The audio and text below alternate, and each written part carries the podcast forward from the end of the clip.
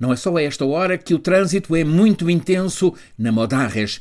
Quem se desloca de automóvel ou autocarro em Teherão recorre muito a esta Modarres. É uma via rápida com 6 a 10 faixas de rodagem que atravessa a capital iraniana, liga o norte e o sul da cidade, com passagem pelo centro. Neste último sábado, logo ao começo da manhã, muito ensolarada, uma tarja enorme apareceu pendurada em um dos viadutos que cruzam a Modarres. Tinha escrito, traduzo, já não temos medo, vamos continuar a lutar. A polícia, claro está, Arrancou-a, mas demorou umas quatro horas. Este sábado era um dia de teste no protesto desencadeado há três semanas contra o regime fundamentalista, teocrático dos ayatollahs no Irão. Era um dia de teste porque, por um lado, sucedia um feriado, muita gente costuma sair da capital, por outro, as autoridades tinham aparecido com o que invocam ser explicação para a morte de Masha Amini, depois de ter sido detida por ter uma madeixa do cabelo fora do véu. Ora,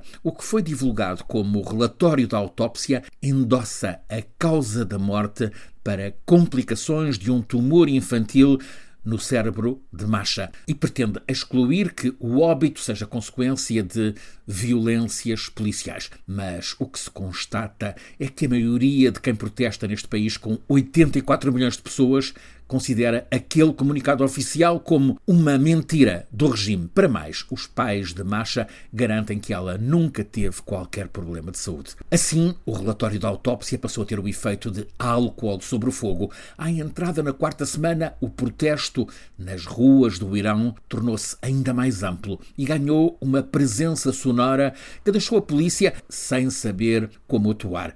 A manifestação passou por um buzinão geral. No centro das cidades, nas periferias, nas estradas, nas autoestradas, algumas com grandes engarrafamentos, o protesto ganhou enorme amplitude com o dedo na buzina. Em alguns casos, por exemplo, os caminhões, muito estridente. Há notícia de incidentes. O mais grave terá sido em Sanandaj, cidade histórica, capital da região curda do Irão, onde um polícia perdeu a serenidade de vida e disparou mortalmente sobre o condutor de um pequeno automóvel que se ria para ele enquanto buzinava. A fúria popular propagou-se ainda mais, sendo que o protesto deste sábado esteve bem visível para além daquele efeito sonoro do buzinão. Houve a novidade de quem trabalha nos muito concorridos bazares ter aderido a um dia de greve. O grande bazar de Teherão, centro comercial habitualmente concorridíssimo, parou neste sábado. A polícia estava mobilizada para impedir concentrações, mas por toda a parte na capital e em outras cidades havia ajuntamentos móveis.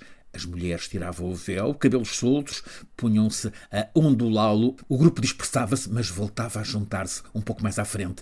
A atual rebelião iraniana, que tem como protagonistas mulheres e estudantes, não só não para, como se inflama cada vez mais. E há dois factos que estão a surpreender o aparelho repressivo do regime. Um é o não se saber da existência de uma liderança ou coordenação da revolta. Isto é uma robustez para a rebelião. A polícia não tem como a decapitar, tal como aconteceu com as marchas verdes em 2009. Outro facto, apesar de o regime bloquear a internet e as redes sociais, sociais, os estudantes têm sabido contornar esses bloqueios. O regime teocrático no Irão está instalado há 43 anos.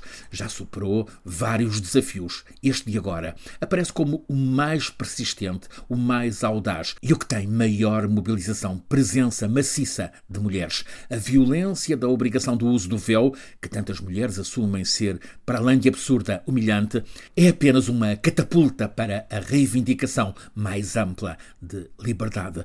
E entre o que há de novo no Irão é a perda do medo. A revolta vira-se diretamente contra os fundamentos da República Islâmica, encabeçada por um só homem, um só chefe, Ali Khamenei, o guia supremo, com nomeação vitalícia, sucessor desde 89 do fundador da República Islâmica, o Ayatollah Khomeini. Para além do guia supremo, que é isso, é quem tem poder absoluto, o Irão também tem um presidente. Alguns foram dialogantes, mostraram abertura, o caso de Khatami, mas o atual, Raisi, é um ultra-fundamentalista incondicional de Ali Khamenei e apontado como possível sucessor e a cadeia. Sucede que as novas gerações iranianas são melhor educadas que os pais e os avós. A internet de olhos mundo é gente que cultiva com orgulho a tradição persa de liberdade. E todos sabemos como até mesmo as ditaduras às vezes são surpreendidas. Um incidente, noutros tempos banal, pode tornar-se o detonador de uma imparável explosão social. O regime teocrático do Irão